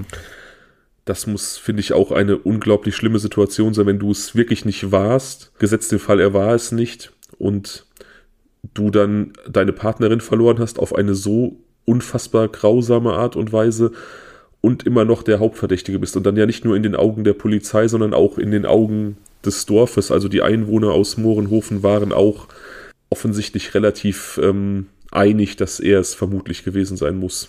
Hm. Ich stelle mir, das, äh, stell mir das psychisch unheimlich belastend vor. Ja, auf alle Fälle. Ähm, ich meine, man darf nicht vergessen, dass er letztendlich da eine Diffamierung er, er, erfährt, die ja letztendlich ähm, über den, die, das, das äh, pur über die Trauer hinausgeht. Also irgendwann kommt man, ist er vielleicht auch an einem Punkt ähm, ähm, gekommen, wo er dann einfach gesagt hat, okay, es ist total schrecklich, ich bin traumatisiert, ich bin geschockt, ich bin alles, ich, ich leide, ich, ich trauere, aber ich habe hier auch meinen Ruf verloren. Weißt du? Das kommt ja noch ja. hinzu. Irgendwann schlägt das, glaube ich, um. Und wenn das so ein langer Zeitraum ist und letztendlich, also gesetzt im Fall, dass er jetzt wirklich nicht der Täter war und alles, äh, wie gesagt, ich weiß ja nicht, wie es weitergeht, ähm, sollte man diesen Gedanken dabei nicht irgendwie außer Acht lassen. Das ist ja echt sehr entsetzlich, was er da für ein Schicksal auch erfahren hat. Ja, aber diese Sachen, diese Dinge, Re Rehabilitierung und ja vielleicht auch sowas wie aus dieser Situation entstandener ähm, psychischer Druck und psychische Problematiken, sowas hat ja in den frühen 80er Jahren noch keine große Rolle gespielt. Ich glaube, heute würde man so jemanden vielleicht auch äh, anders auffangen, als es damals der Fall war. Ja, genau. Und das ist ja umso schlimmer. Gerade wenn er da am Dorf lebte. Ja. Mit Cold Cases ist es ja so, dass die in gewissen zyklischen, äh, in gewissen zeitlichen Zyklen geprüft werden. Also man nimmt sich dann diese Akten nochmal vor, man sichtet nochmal die Spuren, nochmal die Aussagen, man guckt, ob man Spuren hat, die mit der neuen Technologie mittlerweile ausgewertet werden können. Ja. Und so ist es 2003 auch mit dem Mord an Dorothea Reichel. Da wird die Akte nochmal geöffnet, die Spuren werden nochmal gesichtet und tatsächlich ist die Technik gerade im Bereich auf DNA-Spuren so weit fortgeschritten, dass man eben die Spuren, die damals gesichert wurden, besser sichern kann. Es dauert allerdings eineinhalb Jahre bis ins Jahr 2005, bis aus den diversen DNA-Spuren am Tatort äh, die Täterspur extrahiert wurde. Also man konnte dann von tatrelevanten Gegenständen ganz klar eine Fremd-DNA extrahieren und isolieren die man dann wirklich dem Täter zuschreiben konnte. 2005. Vergleiche mit den Datenbanken der Polizei ergaben allerdings erstmal nichts. Also der Mensch war nicht äh, polizeilich in Erscheinung getreten vorher. Ja, das ist ja auch krass, 20 Jahre später, ne? Ja, ich stelle mir das generell auch krass vor. Es gibt ja oft Taten, die nach so langer Zeit dann noch geklärt werden und ähm, das muss ja auch für den Täter irgendwie krass sein. Du bist dann quasi irgendwie so lange damit durchgekommen und hast das vielleicht im Kopf auch schon abgehakt und wirst dann doch noch erwischt irgendwann. Ne? Ja. Und ja. vielleicht bist du auch einfach mittlerweile ein ganz anderer Mensch, als du es zum Zeitpunkt der Tat warst. Gut, diese Tat ist jetzt so bestialisch, dass ähm, die Strafe dafür auf jeden Fall kommen muss, egal wie die Person sich seitdem entwickelt hat, finde ich. Ja, auf alle Fälle. Also ich finde, ähm, man könnte jetzt sagen, ach, keine Ahnung, jemand ist betrunken, schlägt jemanden tot, ja, und äh, wird nicht erwischt über 20 Jahre, dann wird er wahrscheinlich äh, echt 20 ganz schreckliche Jahre gehabt haben, wenn er es halt einfach nur für sich verarbeitet hat oder wie auch immer, ja, also weiß ich meine, dann kann man nur wirklich davon sprechen, dass es jetzt vielleicht keine Absicht gewesen ist oder es ist halt einfach, dass er wirklich auch gelitten hat, einfach jahrelang und sich zum anderen Menschen entwickelt hat. Ne? Aber in so einem Fall finde ich auch, also ist eine Bestrafung auch nach 20 Jahren notwendig. Keine Frage für mich. Ja, gut, in deinem Szenario, also Totschlag verjährt ja tatsächlich bei uns. Ne? Also das ist ja, ich weiß gar nicht, nach 10 oder nach 15 Jahren. Also wenn dieses Szenario auftritt, was du gerade gezeichnet hast, dann bist du auf jeden Fall nach einer bestimmten Frist raus aus der Nummer und kannst dafür nicht mehr belangt werden. Ja. Ja, kann man jetzt drüber streiten, ob das richtig oder falsch ist, aber ich finde es auf jeden ja. Fall gut, dass Mord bei uns nicht verjährt. Es gibt ja auch Länder tatsächlich, wo auch Mord eine Verjährungsfrist hat. Ja, mir ging es jetzt einfach nur darum zu sagen, also, ob jetzt Totschlag oder Mord, ich finde, es ist halt nochmal was anderes klar, als jetzt ja. hier so ein Abschlachten und auch noch irgendwie, keine Ahnung, auch so eine Entstellung des Leichnams, weißt du? Das ist ja, ja, ja durchaus, voll. also ich finde, da weiß ich nicht, wie ein Mensch sich verändert haben kann, dass es halt dann irgendwann nicht mehr schuldpflichtig ist oder was, ne?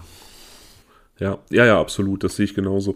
Zum Thema Strafzumessung übrigens, es gab relativ viele Leute, die ähm, nach der letzten Folge, nach diesem Unfalltod an äh, Greg Flanagan, der Meinung waren, dass ähm, diese zehn Jahre für den Täter viel zu hoch waren, dass der eigentlich hätte straffrei ausgehen müssen, weil es ja absolut kein Vorsatz war, nicht mal, nicht mal irgendwie, ähm, ja, nicht mal irgendwie Totschlag, weil er das wirklich gar nicht hat kommen sehen. Das ist auch ein interessanter Punkt, weil ich ja gesagt habe, ich finde seine Strafe angemessen, aber es waren offensichtlich einige Leute der Meinung, dass er da viel, viel zu hart bestraft worden ist. Also ich kann das verstehen. Wir haben aber auch gesagt, ähm, dass es äh, angemessen ist im Rahmen des US-amerikanischen äh, Rechtssystems, wo man ja eigentlich für Mord ganz andere Strafen bekommen kann. Und ähm, im Vergleich zum deutschen Justizsystem ist das natürlich eine heftige Strafe, aber in dem Kosmos haben wir halt einfach gesagt, es ist irgendwie ähm, verständlich und nichtsdestotrotz darf man nicht ver äh, vergessen, dass er auch wenn dort die Waffengesetze nochmal andere sind als in Deutschland, damit rumgespielt hat. Und das ja. war eine fahrlässige Handhabung einer äh, tödlichen Waffe. Und deswegen bleibe ich dabei, dass meiner Meinung nach eine Bestrafung auf jeden Fall stattfinden sollte. Ja, ich sehe das äh, relativ genauso, zumal da einfach ein Mensch gestorben ist. Und ja, man darf nicht vergessen, das Strafmaß für diese Art von Totschlag hatten wir ja auch gesagt, das Höchststrafmaß hätte tatsächlich 20 Jahre betragen. Er ist also mit der Hälfte durchgekommen. Ja, ist okay für mich. Aber egal, zurück zu diesem Fall. Ja. Ähm, wie gesagt, 2005 hat man dann die Täter-DNA extrahiert und die Polizei in Bonn bittet nun das äh, LKA ein Täterprofil anzufertigen. Sie sollen die Tat rekonstruieren und ein Täterprofil anfordern, äh, erstellen, damit die Polizei in Bonn in etwa weiß, auf welchen Personenkreis sie die, die freiwilligen Tests halt einschränken soll. Also es kommen da 42.000 Männer in Frage, die in diesem Landkreis leben oder zu dieser damaligen Zeit gelebt haben. Und 42.000 äh, freiwillige DNA-Tests, das wäre eine relativ aufwendige und auch teure Sache. Und so möchte man durch dieses Profil den Kreis derer einschränken, um halt, ja, nicht so ausufernde Maßnahmen betreiben zu müssen. Ja, okay. Das klingt sehr, sehr logisch. Das Profil des LKA, zumindest das, was man öffentlich abrufen kann, kommt zu folgenden Punkten. Sie suchen einen Mann. Man hätte ja auch sagen können, vielleicht, keine Ahnung, hätte eine Einwohnerin des Dorfes sich auch an äh, Dorothea Reichels Auftreten stören können, vielleicht auch an ihrer Offenheit und ähm, an, keine Ahnung, vielleicht hätte da irgendeine Eifersüchtelei eine Rolle spielen können. Absolut denkbar, ja. Aber das LKA sagt, dass ein Mann gesucht werden soll. Zum Zeit Tatzeitpunkt zwischen 25 und 65, also eine relativ große Spanne. Äh, ja. Dass er auf jeden Fall ein Anwohner war, vermutlich beziehungsunfähig und zum Tatzeitpunkt unverheiratet. Ich weiß nicht, ähm, wie sie darauf geschlossen haben, aber keine Ahnung. Es wird wahrscheinlich irgendwelche Hinweise geben, die das untermauern. Also ein Anwohner von äh, Mohrenhofen. Genau, ja. ja. Beziehungsweise wie, wie, groß, wie groß ist Mohrenhofen nochmal? Wie viele Anwohner gibt es dort? Das ist weißt nicht viel, das sind, das sind einfach nur ein paar hundert Leute, aber dadurch, dass es halt diese, diese Gemeinde Swisttal-Mohrenhofen, da kommen dann etwas mehr Leute in Frage. Also diese, diese Gesamtgemeinde hat das LKA gemeint, nicht nur Mohrenhofen selber. Okay, aber also, achso, das heißt, diese 42.000 Männer sind dann in diesem Swisttal. Nee, das wäre, das wäre auch noch mit, mit Ausläufern von Bonn, also das wäre wirklich ein relativ weit gefasster Bereich gewesen. Okay. Ja, weil ich mich gerade einfach nur gefragt habe, oder ich finde es halt einfach so naheliegend, dass man halt einfach, ähm, gerade in Anbetracht der Rahmensituation, dass sie immer irgendwie die Tür offen hatte, nackig rumlief und der Ersatzschlüssel für alle bekannt war, ähm, dass, dass es einfach total naheliegend ist, da einfach mal in der Nachbarschaft alle abzuklappern. Ja, also hat man ja, man hat ja Befragungen durchgeführt, aber ich glaube tatsächlich, dass man 1986, als die Original, die Initiativen, Ermittlungen stattfinden, äh, fanden, einfach viel zu sehr auf den Partner festgelegt war und da vielleicht Verhöre nicht so geführt hat, wie man sie hätte führen sollen. Ja, zumal er ja, ja zumindest die letzte Begegnung ja auch nicht sehr erfreulich zwischen den beiden war und das auch äh, zu, wahrscheinlich im Restaurant gewissermaßen äh, dokumentiert wurde, als dass das andere Leute auch gesehen haben könnten. Ja, genau. Also man ja. könnte ihm jetzt äh, irgendeine Art und Weise ein Motiv irgendwie ja äh, äh, unterstellen. Er hatte aber auch gar keinen Hehl draus gemacht. Also er hat jetzt auch gar nicht versucht, so zu tun, als ob es nicht so gewesen wäre. Er war da auch offen mit. Also ähm, muss man halt auch ihm zugute halten. Auf alle Fälle. Ähm, okay, aber jetzt 20 Jahre später haben wir dieses Täterprofil. Mann zwischen 25 und 65, Anwohner, beziehungsunfähig und unverheiratet. Exakt. Das lässt den Kreis der Männer, die getestet werden sollten, auf 678 schmilzen. Also mhm. immer noch eine recht stattliche Zahl, aber natürlich deutlich überschaubarer als die über 40.000. Ja. Die Polizei lässt also 678 Männern die Bitte zukommen, sich bei der Polizei zu melden und freiwillig diese DNS-Probe, DNA-Probe abzugeben, äh, zu Vergleichszwecken. 660 Männer folgen dem Aufruf der Polizei, 18 tun es nicht, also eine relativ große Erfolgsquote und natürlich dann unter denen, die es nicht getan haben, direkt so 18 Leute, wo man, wo so ein bisschen die Alarmglocken schrillen. Jetzt äh, kann ich aus eigener Erfahrung sagen, ich musste ja auch mal eine DNA-Probe abgeben ähm, bezüglich eines Mordes in unserer ehemaligen Nachbarschaft oder beziehungsweise wurde darum gebeten, sie abzugeben, habe ich natürlich auch getan und es ist aber auch wirklich ein Scheißgefühl. Also auch wenn du weißt, du bist unschuldig, du hast nichts zu verbergen, ist es einfach kein schöner Moment. Kann ich absolut nachvollziehen, ja. Insofern kann ich auch verstehen, dass es Leute gibt, die vielleicht auch einfach Nein sagen. Aber natürlich hinterlässt das immer so ein Geschmäckle, wenn man sich weigert. Also ich kann verstehen, dass das ein Scheißgefühl ist ähm, und dass man sich irgendwie, ähm, oh, wie soll ich sagen, na, nicht schuldig. Es ist so, man ist ja nicht schuldig, aber dass man sich zumindest irgendwie so, ah, ja, so, so geoutet fühlt oder irgendwas. Keine Ahnung. Ich weiß, mir kommt, ja, ja. Jetzt, ja weißt du, aber ähm, nichtsdestotrotz ist das auch eine klare Kiste. Also wenn man es nicht war, dann ist man unschuldig, dann kann man das auch machen. Also deswegen kann man da eigentlich erhobenen Hauptes reingehen, finde ich. Ja, genau. Unter den 18 Männern, die die Probe verweigert haben, ist jedenfalls der 59-jährige Jürgen B., damals zum Tatzeitpunkt also 39 gewesen. Und er war dem Opfer bekannt. Er war ein Nachbar der ähm, immer wieder mal kleinere Reparaturen in der Mühle durchgeführt hat und dadurch, dass auch er Hundebesitzer war, die beiden auch immer wieder mal über Hunde sprachen oder mit den Hunden gemeinsam unterwegs waren. Also er war ein Bekannter. Aber die hatten jetzt keinen Techtelmechtel oder so. Nee. Okay.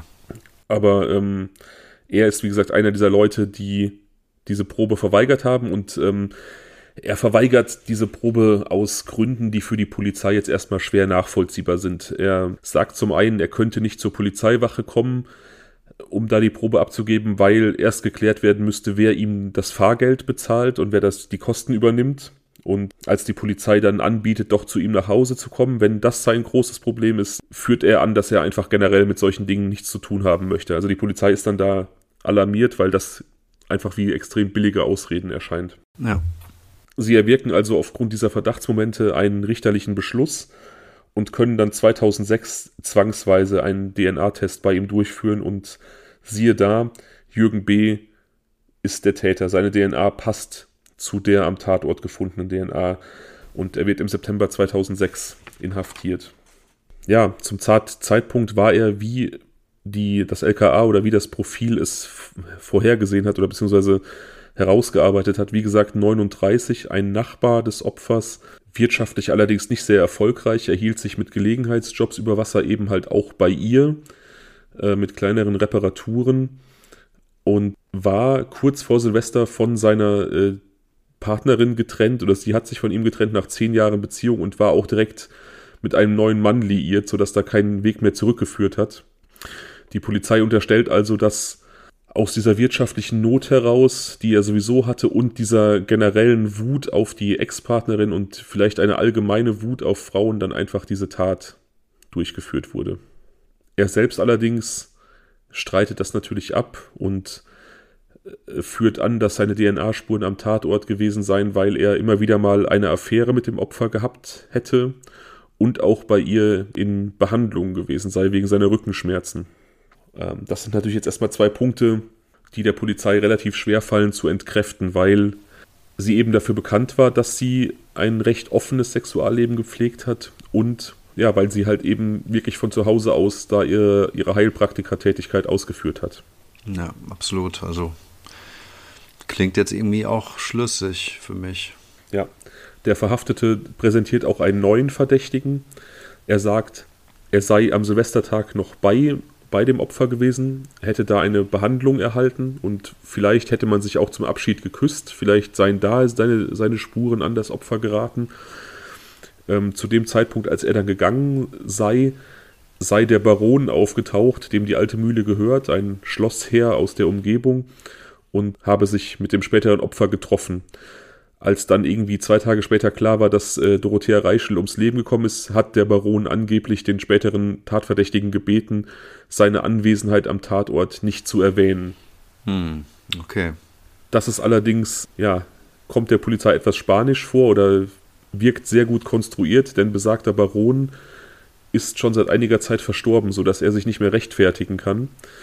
Was allerdings Jürgen B. nicht weiß, ist, dass der Baron damals auch auf der Liste der Tatverdächtigen stand, genau überprüft wurde und die Polizei ein absolut hieb- und stichfestes Alibi ausfindig machen konnte. Also der konnte 100% als Täter ausgeschlossen werden. Und man konnte nachweisen, dass er am Tattag überhaupt nicht in der Gegend war. Also diese Geschichte, dass er da hingekommen sein will, die muss also gelogen sein. Okay. Ähm, hätte ich mir aber gut vorstellen können. Ich hätte mir auch vorstellen können, dass sie mit ihm vielleicht sogar eine Affäre hatte oder irgendwas oder eine sexuelle Beziehung. Ähm, ich finde darüber hinaus, dass ähm, hinsichtlich der Bereitschaft an so einer DNA-Probe teilzunehmen, wäre jetzt ähm, so der Gedanke vom, äh, von Jürgen B. durchaus auch nachvollziehbar zu sagen, wenn er wirklich dort war und eine Behandlung erfahren hat und vielleicht es auch dann eine Beziehung gegeben hat, dann kann ich sogar nachvollziehen, dass, warum er sich geweigert haben könnte, an so einer Probe teilzunehmen. Wenn er unschuldig war. Weißt du? Ja. Weil dann wäre, dann wäre sozusagen die Angst im Spiel gewesen, hey, shit, die Fakten sprechen hier gegen mich, dabei war ich es nicht. Also hm. an so einer Stelle kann ich das natürlich verstehen. Ja, absolut.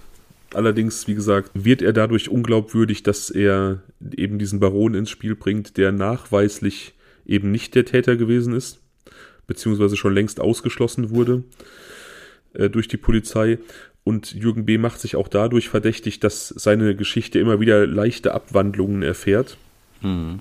Man befragt dann auch Freunde des Opfers und es finden sich einfach keinerlei Hinweise auf eine wie auch immer geartete Affäre zwischen Dorothea Reichel und Jürgen B. Und er findet sich auch in keiner ihrer Patientenakten. Er hat ja angegeben, er sei auch immer wieder in ärztlicher Behandlung bei ihr gewesen. Ähm, und er beschreibt auch Behandlungsmethoden, die sie nicht durchgeführt hat. Also okay, ja. redet sich da quasi um Kopf und Kragen und so ist dann für die Polizei klar äh, und auch für Staatsanwalt und Gericht später, dass er offensichtlich der Mörder ist. Denn seine Einlassungen passen nicht, seine Spuren wurden gefunden, seine äh, Lebenssituation passte zu der, ähm, die man im Profil festgehalten hat. Ja, er wird dann zu lebenslanger Haft verurteilt. Und ähm, hat er es denn irgendwann auch gestanden? Hat er denn irgendwann auch ein Motiv eingeräumt? Was jetzt nee. über dieses Trennungsmotiv hinausgehen könnte? Gar nichts? Okay. Nee, und deswegen, das ist halt der Punkt, wo ich dann ja eingangs sagte, zu dieser Tatbegehung an sich, äh, zu dieser Verstümmelung und diesem, diesem ja doch sehr kuriosen Auffindebild bekommen wir leider keine Informationen. Also die Polizei geht davon aus, dass er am Tatabend in die Mühle eingebrochen ist, sich irgendwie Eintritt verschafft hat und ähm, es dann ein, ein Zufall war, dass Dorothea Reichel an diesem Abend dann nach Hause kam, als er gerade in der Mühle war und ihn quasi überrascht hat. Und die Tötung dann wahrscheinlich zur Verdeckung des Einbruchs stattfand und ähm, ja, was mit den Verstümmelungen ist, das kann man halt nur spekulieren. Oh, ist aber auch echt unbefriedigend. Also ich frage mich zum einen auch, warum jetzt ähm, 50 D-Mark übrig geblieben sind. Die waren Ach. in ihrem Auto. Also ich denke, dass. Ähm, Ach so, die hatte die 300 Mark vielleicht auf der, in der Tasche und dann. Okay. Genau, genau. Ich denke, dass, dass äh, sie die einfach an sich getragen hat, im Portemonnaie, in, in der Jackentasche, was weiß ich, in der Hosentasche und er die dann gefunden hat, als er die Leiche durchsucht hat, aber er wird einfach nicht ihr Auto nochmal durchsucht haben und da waren dann nochmal diese 50 Mark zu finden. Ja, und warum sollte er eingebrochen sein vorher?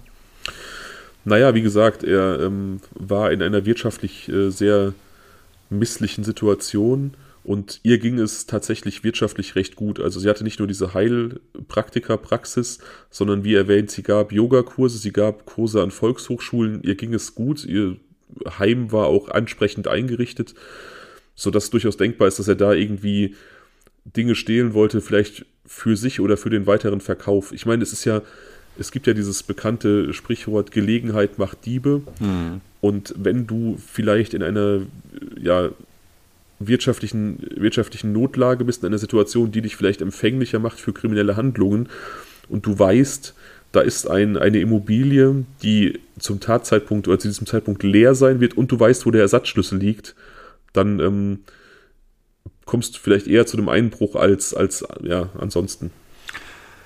Ja, gut, das kann natürlich sein. Ne? Also er wusste vielleicht auch in seiner äh, prekären Situation, dass ähm, dass sie am Abend wegfährt. Vielleicht hat, sie, hat er da einen gewissen äh, Einblick gehabt. Vielleicht weiß ich auch nicht, ob er da eine Straße sieht oder was auch immer. Aber ähm, dass er dann die Gelegenheit gewittert hat, um dort einzusteigen und dann quasi in ein Haus einzudringen, das er sehr gut kennt, weil er dort eben oft war, das kann ich sogar nachvollziehen. Aber nichtsdestotrotz ähm, fehlt mir an der Stelle auch das Motiv für die Tötung und vor allem für die Verstümmelung, weil ich ja finde, dass ähm, er selbst, wenn sie ihn überrascht hat, so wie du sie beschreibst, ähm, war sie ein so positiver Mensch, dass ich mal unterstellen würde, dass er mit ihr hätte reden können. Ja, weiß, das weißt du, weiß also, man nicht. Das weiß man nicht, aber nichtsdestotrotz ähm, weiß nicht, ob das ausreicht, jemanden umzubringen und dann und dann ähm, dann aber diese Verstümmelung. Ich meine, warum schneidet er ihre Brüste ab? Das ist doch total krank. Also, dass sie ein positiver Mensch war, das glaube ich auch. Ich glaube aber auch, dass sie ein relativ resoluter Mensch war. Und äh, das spiegelt sich meiner Meinung nach darin wider, dass sie ihr Leben ja schon auf eine recht äh, egozentrierte Weise auch gelebt hat. Also sie hat ähm, Affären geführt ähm, neben der Beziehung zu ihrem Partner und der musste sich quasi damit abfinden oder ähm, es ganz sein lassen. Mhm. Und sie hat an diesem Abend auch durchgezogen, dass sie dann äh, alleine feiert und seine Versuche, den Abend noch zu retten, abgewehrt. Also ich glaube, sie konnte auch sehr resolut sein. Mhm. Und ich glaube, sie wäre auch jemandem relativ resolut entgegengetreten, der sich unbefugt in ihrem äh, in ihrem Zuhause befindet. Das ist natürlich jetzt nur Unterstellung, ich kenne sie nicht. Ne? Das ist jetzt basierend auf diesen Informationen, die ich habe. Und ich stelle mir das so vor, dass Jürgen B. wusste, dass sie nicht da sein würde, dass er entweder sie hat fahren sehen oder dass sie vielleicht zufällig beim Spaziergang mit den Hunden das an diesem Tag zu ihm erwähnt hat, dass sie noch später nach Bonn fahren wird. Und wie gesagt, er kannte die Immobilie, er ist eingedrungen und als sie kam, war ihm klar, dass er nicht mit ihr reden kann. Er hat das Telefonkabel rausgerissen, um sie zu überraschen, um sie zu erwürgen. Und diese Verstümmelung dann möglicherweise durchgeführt aus Zorn auf seine Partnerin, die sich ja wegen eines neuen Mannes von ihm getrennt hat. Und vielleicht auch aufs Wut auf Dorothea Reichel, weil er vielleicht gerne eine sexuelle Beziehung zu ihr geführt hätte, wie er es später behauptet hat, aber das nicht konnte. Mhm. Und vielleicht hat dann da auch so eine Wut eine Rolle gespielt, weil er sie als eine Frau erlebt hat, die sexuell sehr offen war, mhm, aber, aber ihn abgelehnt Sex hat. verwehrt hat. Ja, ja, ja. verstehe ich. Mhm. Insofern kann ich mir auch dieses Verstümmelungsbild sehr, sehr gut erklären. Ob es dann letztlich so war, weiß ich. Es ist jetzt, wie gesagt, nur meine Spekulation der Dinge.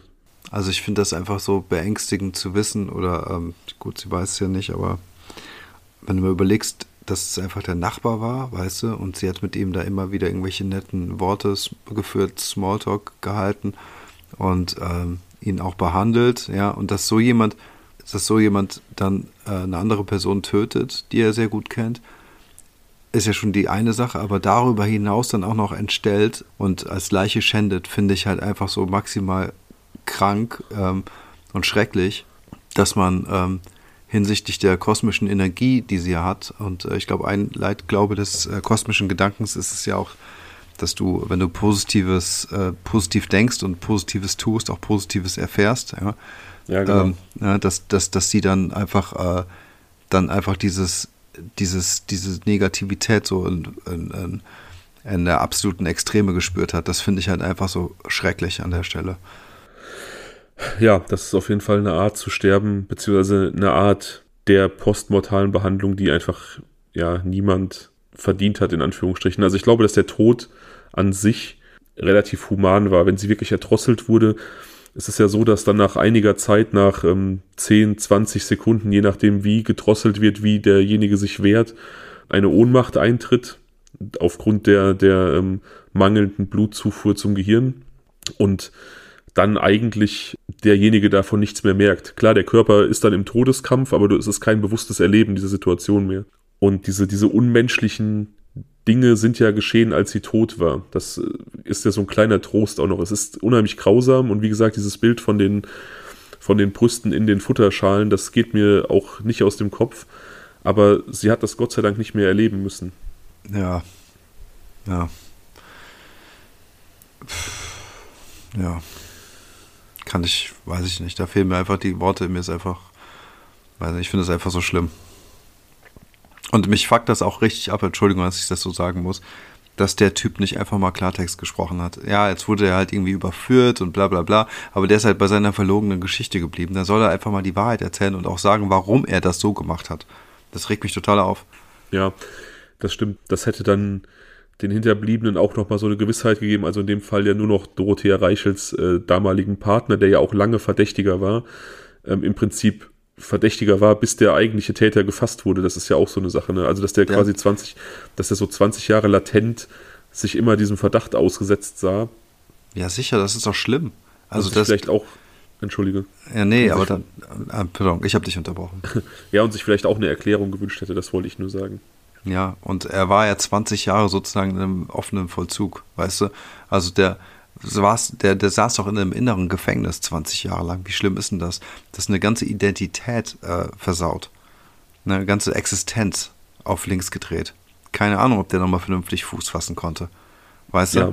du? Mal zumindest psychisch war es schwer wahrscheinlich.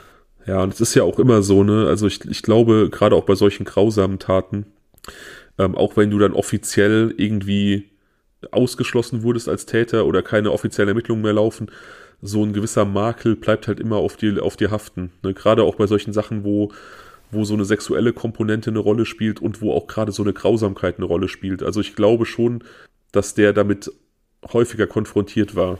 Ich glaube, der war sogar äh, in Situationen damit konfrontiert, die er gar nicht beeinflussen konnte. Ja, ja, nicht genau. nur, dass Leute dann auf ihn zugegangen sind und gesagt haben, ey, so und so, das und das habe ich gehört, sondern viel eher, dass er vielleicht auch sexuell traumatisiert wurde. Weißt du, dadurch. Ja, also wenn du mal überlegst, das ist halt, äh, ja, Gott, man muss nicht so sehr ins Detail gehen, ne? aber ähm, er hatte halt einfach mit ihr eine Beziehung, äh, eine, Lieb, eine, Lieb, eine Liebesbeziehung. Insofern waren die halt einfach auch im Bett und ähm, sowas dann halt einfach zu wissen, ist einfach total schlimm und ich glaube, dass sowas nochmal obendrein einfach nachhaltig belastet. Ja. Ja, das war der heutige Fall. Der oh. erste Fall unter neuem Namen quasi. Ja, Direkt und ein... nach langer Zeit nochmal in Deutschland auch, ne? Ja, ja also ich wollte heute auf jeden Fall einen deutschen Fall machen. Ich wollte dir eigentlich einen deutschen Cold Case äh, heute reinballern. Und zwar ähm, hatten wir ja im Nachgang der Tristan-Folge, hatte ich ja auf Instagram gefragt, ob denn die Leute das okay finden, wenn ich Frauke Liebs mache. Hm. Weil ähm, du den Fall einfach nicht kennst. Nee, äh, ich, hat, ich hatte den immer für mich ausgeschlossen, weil der mir einfach zu bekannt ist. Aber tatsächlich hat die überwiegende Mehrheit der Hörerinnen und Hörer geschrieben, ich soll ihn doch bitte machen und tatsächlich kannten ihn einige auch nicht. Das hat mich richtig gewundert. Hm. So dass der heute eigentlich relativ weit oben auf meiner Liste stand. Aber ich dachte mir, nee, komm, wir machen einen mit definitivem Ende und äh, Frauke Liebs kommt dann irgendwann demnächst. Ähm, ja, auf diesen Fall freue ich mich auch tatsächlich schon, weil ich einfach jetzt immer wieder den Namen gehört habe und ähm, also selbst wenn, ich habe das neulich schon mal irgendwie gesagt, dass ich ähm, durch irgendeinen verrückten äh, Algorithmus oder sowas ähm, immer wieder auch irgendwelche True Crime Sachen sehe, wenn ich irgendwie YouTube Sachen, äh, also bei YouTube bin. Und wenn ich den Namen jetzt dort lesen würde, dann wäre es wahrscheinlich schon eine Herausforderung, jetzt auch nicht mal reinzuschauen. Aber dir zuliebe mache ich das auch nicht. Jetzt lass auch sein, jetzt, äh, ja. Nächste Woche, wenn alles so läuft, wie wir uns das vorstellen, ist ja die liebe Steffi bei uns von, von Mord und Totschlag. Dann werde ich auf jeden Fall einen anderen Fall rausholen, weil die hat Frauke Liebs sicher schon bis zum Erbrechen durchgekaut. Also ähm, für sie werde ich dann was anderes vorbereiten, aber in der nächsten Folge, die wir alleine machen, da werde ich den wahrscheinlich raushauen. Ich bin sehr gespannt. Und ich freue mich auch schon auf die, auf die Gastfolge mit Steffi. Wird bestimmt sehr ich cool. Auch. Ich auch. Das wird richtig geil. Das habe ich ihr mal irgendwann erzählt. Ich glaube, du weißt das gar nicht und den, die Hörer natürlich sowieso nicht. Das wird für mich ganz besonders, weil nämlich Steffis Podcast tatsächlich der erste Hobby-Podcast war, den ich gehört habe. Also ähm, ich bin eingestiegen, wie wahrscheinlich fast jeder mit äh, True Crime Podcasts mit äh, Zeitverbrechen und äh, bin dann auf diese Funk- bzw. Pro-7-Produkte Mordlust und Mord of X gestoßen und dann Verbrechen von nebenan. Und von Mord und Totschlag, also Steffis Podcast, war dann der erste Hobby-Podcast, nicht professionell produzierte Podcast, den ich gehört habe. Und ähm, insofern ist das wirklich eine große Ehre, dass ich die auch kennengelernt habe durchs Podcasten, auch recht gut mittlerweile und auch schon zu einem recht frühen Zeitpunkt und dass die jetzt einfach dann auch bei uns zu Gast sein wird. Also das für mich persönlich, ich ja. freue mich da krass drüber. Ja. Das ist echt cool. Ach ja, ich freue mich auch sehr darüber. Also allein schon, dass sie halt für die, unsere Hinter-Kaifek-Folge ähm, dieses coole Intro eingesprochen hat, was, wie ich finde, halt nochmal extrem zur ähm, düsteren Atmosphäre beiträgt. Ja, ähm, das, hat, das hat echt viel gemacht, fand ja, ich auch. Ja. Und auch so durch unsere, äh, unseren Gruppenchat und so weiter habe ich sie auch sehr, als sehr ähm, angenehm empfunden und sehr sympathisch. Und deswegen freue ich mich total auf, auf, auf diese Folge und ähm, ja. Und auf dem Fall sowieso. Haben wir eigentlich ein Was wäre wenn heute? Hast du eine Abfrage wir haben gemacht? kein Was wäre wenn. Haben wir nicht. Du hast keine. Nee, du hast ja auch nichts vorgestellt letztes Mal. Ah, siehst du jetzt. Bei dem ganzen Trubel habe ich das irgendwie vergessen auch, ja. Ist auch nicht schlimm. Machen wir jetzt einfach beim nächsten Mal. Also jetzt heute erste Folge unter neuem Namen. Wir haben jetzt relativ lange gelabert zum Anfang. Wenn wir jetzt noch ein Was wäre, wenn hätten, das würde ewig dauern. Lassen wir es gut sein und in der nächsten Aufnahme hast du dann wieder drei Szenarien parat und ja, erzählst, ja, mir, und erzählst mir, was meine besten und schlechtesten Eigenschaften sind. Ah, da musst du jetzt aber erstmal musst du extrem freundlich in den nächsten Tagen sein. Das sollst du auch nicht. Ach, da ja. äh, ist demnächst da ist schon mal eine schlechte Eigenschaft von mir. Ich bin kein Arschkriecher. Das kann ich einfach nicht. Also auch wenn ich weiß, irgendwie Freundlichkeit bei einer bestimmten Person bringt mir irgendwas, aber ich mag die Person auf gar keinen Fall. Ich kann es einfach nicht. Das stimmt, ne? Das ist in manchen Situationen eine gute Eigenschaft. Grundsätzlich ist es eine gute, aber in manchen Situationen eine sehr schlechte Eigenschaft. Ja, ja, ja, auf jeden Fall. Das, ähm, aber so, so Diplomatie ähm, muss ich dann manchmal echt noch lernen, so situationsabhängig. Aber ich, ich habe mich ja da schon, weiß ich nicht, ich bin ja sehr, sehr diplomatisch eigentlich im weitestgehend. In meinem, äh, kennst du das noch, die Zeugnisse, die in der Grundschule kamen, wo es noch keine Noten gab oder mhm. wo es schon erste Noten gab, aber noch so, so ähm, kleine ja, handschriftliche Einträge zum Schüler, irgendwelche ja. Benimmsachen. Mhm. In, der, in der zweiten Klasse stand bei mir, Fabians Einsicht, Konflikte verbal zu lösen, muss dringend erweitert werden. also insofern ähm, hat meine Diplomatie sich sehr, sehr weiterentwickelt. Geil.